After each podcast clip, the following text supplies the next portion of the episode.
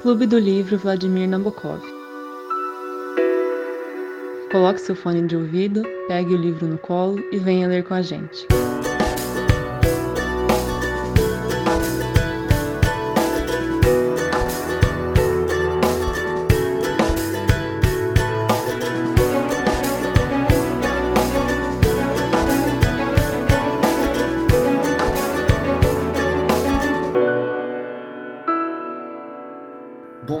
Boa tarde, boa noite, gente. Hoje a gente está aqui para discutir o primeiro capítulo e a introdução do livro Eu Robô, do Isaac Asimov. E hoje eu estou aqui na presença da Carol. Oi, gente. É, eu, o Fernando, o Gustavo. Oi, pessoal, tudo bem? Da Laura.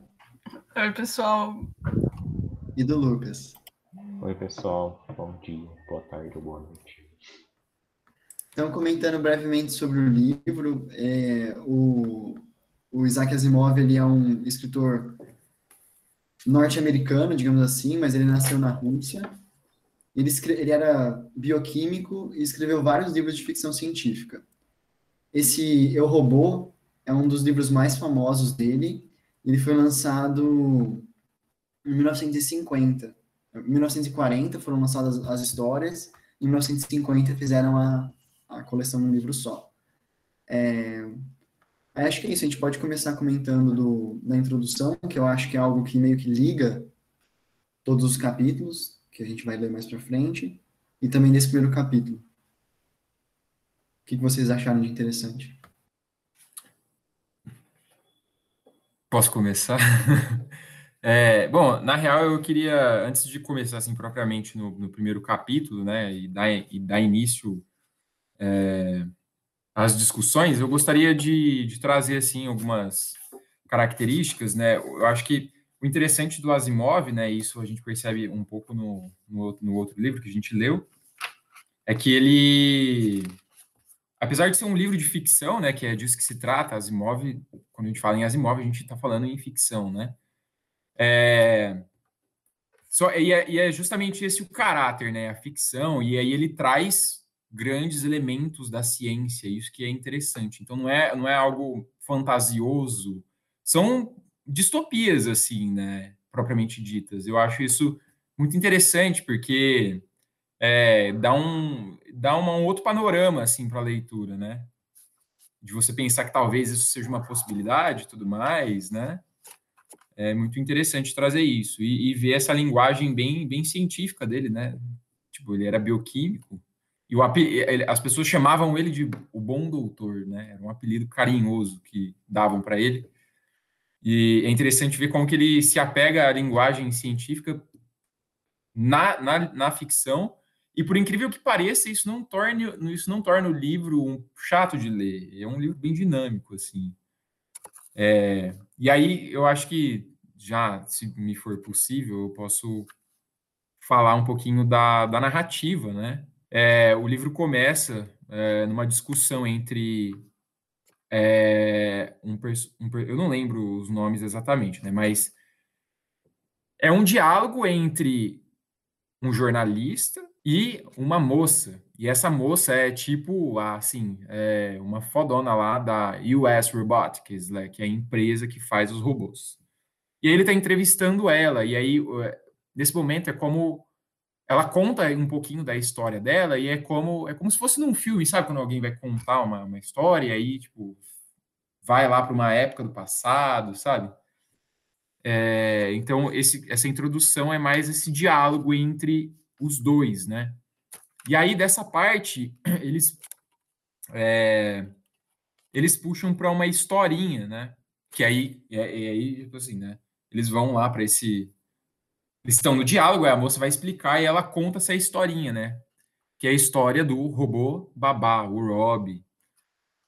E o Rob, que é esse robôzinho babá, ele ele cuida da Glória, que é uma menininha, né? E enfim, acontece várias coisas nesse nesse primeiro é, nesse primeiro capítulo. Eu só quis trazer assim de uma forma mais geral para abrir o debate, né? Senão vou me estender muito fazendo só um pequeno adendo antes da gente entrar no primeiro capítulo, eu achei legal, eu não tinha percebido a dedicatória que ele faz. Então, uma página antes da introdução, ele dedica a John Campbell, que é meio é um cara conhecido como o pai da ficção científica e que o Asimov meio que foi o tutor do Asimov nesse, nessa parte literária.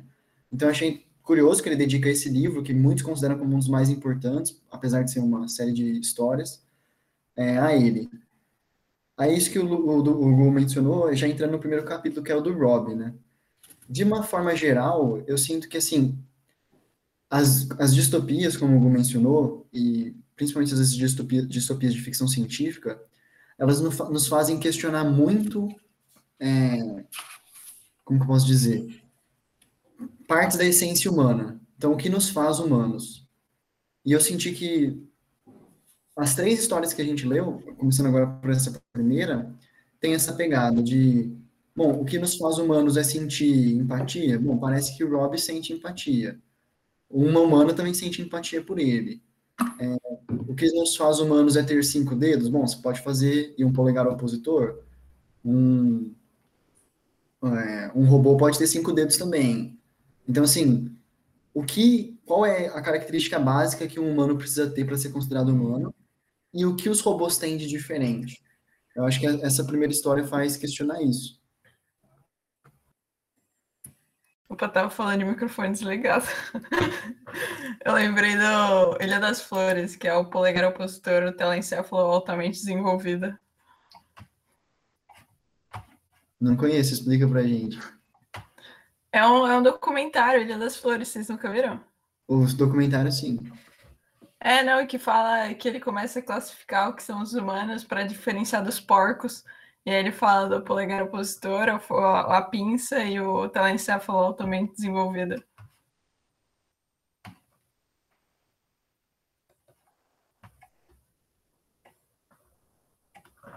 É, na antropologia tem uma, tipo, tem um estudo sobre isso também, né? Eles falam do, da dialética, que é, que é essa, a pinça, né? A dialética do, do, do indicador polegar. E tem muita, a literatura sociológica fala muito da questão do trabalho enquanto, enquanto construtor da essência humana, né? E construtor, e, e é bem isso, né? Não é algo, uma essência humana não é algo imutável, mas ela, ela se modifica na medida em que a nossa forma de fruição ela se modifica também né, na história. Então, só para complementar também. Indo mais ou menos de encontro com isso que vocês estavam falando, logo na introdução ele já começa a fazer meio que uma uma ligação entre o que é ser humano e o que é ser robô. Tanto que durante o diálogo entre o jornalista e a doutora Calvin, é, ela até chega a mencionar que algumas pessoas já chegaram a chamá-la de robô, porque ela era meio apática, por conta mais ou menos da forma dela de, se, de não se expressar tanto. E, e aí ela coloca o robô como meio que uma. Não uma muleta, mas ela fala aqui como um, um amigo. E aí eu achei interessante que ela vai falar sobre isso olhando de uma, de uma, de uma forma diferente. Então, é, não colocando eles como. Eu, pelo menos, quando eu penso em robô, eu sempre penso em alguma ferramenta para ajudar a gente a fazer alguma atividade doméstica, alguma. Literalmente para tra trabalhar, né? Quase meio que um trabalho escravo, como eles chegam a mencionar mais para frente. E aí ela traz isso de uma ótica diferente. É, só rapidamente um comentário também que eu achei legal, é que ele eu imaginava que ela assim, com a introdução que teve, eu imaginei que ela fosse contar casos, né? Mas ela começa com um caso, casos tipo assim da empresa, coisas mais distantes. Ela começa com um caso meio pessoal para ela. Porque pelo que eu entendi, é, é, explicando um pouco mais da história do Rob, basicamente, uma menininha que tem um Rob, tem o Rob que é um robô uh, cuidador que não fala. Mas, mesmo não falando, ela entende que ele gosta de ouvir histórias. Então, ela começa a contar histórias para ele, ele. E os, a mãe dela, principalmente, fica muito preocupada com essa relação dele, deles, que ele, ela não brinca com outras crianças, que é só ficar com o robô, etc. Tratando o robô como gente, para ela o robô não é gente, é só um, um aparelho, e manda o pai se desfazer do robô. Aí a menina fica super triste tal, eles fazem uma viagem para Nova York, achando que a menina fosse esquecer completamente Rob. E no fundo ela nunca esquece. Em determinado momento ela se perde dos pais num museu. Acho que é um museu sobre robótica também, alguma coisa assim. E numa sala ela entra é, para perguntar de um, um, robô que tem todas as respostas. Um negócio assim, um robô que fala e tem todas as respostas. E tem uma menina sentada tomando anotações, ou desenhando, uma coisa assim. E essa menina é a doutora Collins, que está sendo entrevistada na introdução. Então, assim, é óbvio que é só um detalhezinho, né? Mas eu acho que leva a gente a interpretar se o, o porquê dela ter escolhido essa, esse primeiro caso para começar a contar. A ordem aqui parece ser importante. Ela escolheu um caso justamente que tem uma carga, de certa forma, emotiva, né? Porque ela trabalha numa empresa de robôs. É, mais para frente, talvez a gente descubra que não, ou que sim, vamos ver.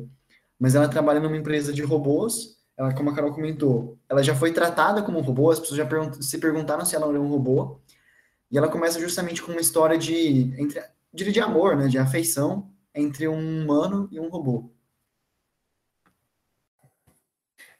É, eu, eu queria trazer aqui uma coisa que vai de encontro, né, que o, o robô, ele, por mais que ele não falasse, né, o Rob, ele era um robô que não falava, e, mas ele gostava de ouvir histórias, né, e aí, no, no, num trecho aqui, a gente pode perceber que ele gostava da história da Cinderela, né, e aí, então, a Glória, que é a, a menininha, né, que era cuidada por, pelo Rob, sempre contava essa história para ele, né, sempre.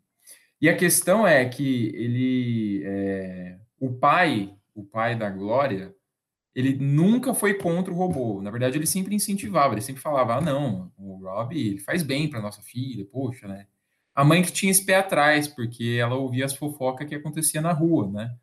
Tinha as fofocas lá, é, to, todos os pais não deixavam é, os seus filhos se aproximarem da casa da Glória por causa do robô, entendeu? Então, tinha todas essas questões. Só que aí o pai, ele ele era bem favorável, assim, a que o, a que o robô permanecesse na, na casa, né? E é isso, aí a história vai se desenrolando, assim. E... Então, ah, desculpa. Não, pode terminar, eu já, já, já falei. Não, então, é que eu queria trazer uma, uma coisa aí que talvez eu problematize um pouco uma questão do um trecho do livro. Eu queria saber o que vocês acharam, porque eu me senti ofendida em um, um, trecho que eu falo assim, eu até separei aqui, eu vou ler. E, no entanto, é que estava falando da relação do, do, do, do pai e da mãe da, da menina, e fala, no entanto, ele amava a mulher, e o que era pior, sua mulher sabia. George era, afinal de contas, apenas um homem coitado, e sua mulher se valia de todo e qualquer artifício que um sexo, um sexo mais inábil e mais escrupuloso aprendeu, com razão e inutilidade a temer. Eu fiquei chocada, sim, eu me senti muito ofendida. Mas assim, eu entendo, tá? O cara escreveu 1950, não sei o que, realmente ele podia ter essa, essa visão, mas eu, eu lendo hoje é, esse tempo e eu fiquei um pouco aba abalada com, com esse trecho. Eu tinha grifado esse trecho também, mas eu sabia que em algum momento ia aparecer. É, eu acho que é um pouco disso, né? Tipo, um escritor de 1940, nascido na Rússia, é um machismo que aparece e, obviamente, não... Também, assim, acho que não, não justifica o que ele está falando, tipo, é, não é correto, mas também é aquela, aquela velha história, né? A obra do cara, então, tá toda desfeita por conta disso. Eu nunca sei direito qual seria o caminho certo. Mas é um ponto muito importante da gente fazer essa. Quando a gente está lendo, ler com os nossos olhos e questionar se isso está correto ou não, né? E eu também achei um trecho forte. Aconteceu várias vezes aqui, lá, a gente pegar livros mais antigos assim e ficar meio chocado com, com as coisas que as pessoas simplesmente aceitavam. Outro. Ah, você está procurando o trecho? Não sei se ia falar o trecho. Não, pode falar, por favor. Não, eu ia falar que eu achei legal também que esse dos três capítulos que a gente leu é o último que é o único que retoma a introdução, tipo, da entrevista, assim. Tipo, ele termina, mas aí o cara que tá entrevistando ela pergunta, tipo, do final da história, e aí depois é um link para o segundo capítulo. Eu achei bem legal, porque nos outros dois a gente não vê isso. Eu achei até um pouco estranho que parece que são meio que causos, só que bem desconectados, né? Parece que eles vão achando, é, vão elencando problemas e discorrendo sobre esses problemas em cada um dos capítulos. Alguma. Assim, eu acho, pelo menos, que vai, vai sempre estar tá, é, direcionado a alguma coisa mais diferente, né? Porque você até fica pensando, não é possível que isso aconteceu, né? Mas é, eu achei bem desconexo também. É, eu ia trazer aqui, é que a minha ideia para essa reunião era ter me preparado um pouquinho melhor, porque eu lembrei enquanto estava lendo de um texto que eu li uns dois, três anos atrás, sobre justamente essa questão, tipo, o que nos faz humanos. Então, só retomando isso rapidinho. E aí, tipo, eu não vou gastar muito tempo, porque eu, sinceramente, não lembro tão bem, mas eu encontrei aqui, ele faz algumas, tipo, alguns questionamentos. O que nos faz humanos são traços físicos e habilidades, então, aquilo que a Laura mencionou do, do Ilha das Flores, são traços psicológicos e habilidades, então não necessariamente é, a nossa forma humana, mas nossa consciência e assim por diante. Ou se são traços filogênicos. Então, tipo assim, aí a Laura é mais especialista do que eu, tipo, se a nossa biologia, o nosso DNA é isso que nos faz homo sapiens, né? E aí é interessante pensar porque, assim, os robôs, eles conseguem com per perfeição, ainda que não hoje, mas provavelmente no futuro, é, é possível que eles consigam esses dois primeiros, né? De traços físicos, a gente conseguiria fazer um robô igualzinho à nossa imagem e semelhança. E também, de certa forma, psicossociais.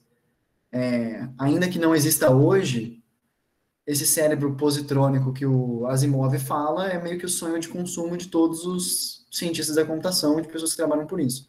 Então é de se esperar que um dia a gente tenha é, um robô com consciência como nós. Ou parecido, né, ao menos mas os traços filogenéticos já não, porque essa seria talvez a, a limitação, o que nos separaria deles. E aí a pergunta que eu faço é se não seria uma nova espécie? Então, mas aí você tem que pensar do ponto de vista do carne e osso, assim, tipo, o robô está pensando em metal e elétrons e questões elétricas. Então, essa questão de DNA, eu acho que você tem que parar para comparar os materiais sendo os mesmos, assim, para pensar nessa questão em espécies. Mas é, no Sapiens, não sei se vocês, vocês leram, que ele fala da capacidade de mentir, que da, da, da construção da sociedade. Então, você pega um animal, tipo um, uma, um animal bem parecido com, com é, pensando em cérebro assim, e pega um humano, o humano sabe mentir, então, tipo, você sabe falar, você mente que tem um leão atrás da porta, sendo que o animal não consegue fazer isso, e isso faz uma grande diferença numa construção da sociedade. Então, pensando assim, seria, os robôs conseguiriam mentir em algum momento? E com impactante, eu acho que sei lá, se eles começassem a mentir, isso seria um grande problema, pensando numa coexistência robôs e humanos. Eu, ah, pode falar, Carol. Eu vi que você estava assim. É. Então pode falar. Não, eu só ia comentar que tem até uma questão que eles chegam a mencionar nesse primeiro capítulo, que foi e a Laura trouxeram mais essas partes biológicas, mas se a gente for pegar numa parte mais subjetiva, eles chegam a mencionar a questão da alma, né? Que eles falam que o robô não vai ter a alma, que seria meio que a essência humana. Né? Você pode falar, Gu.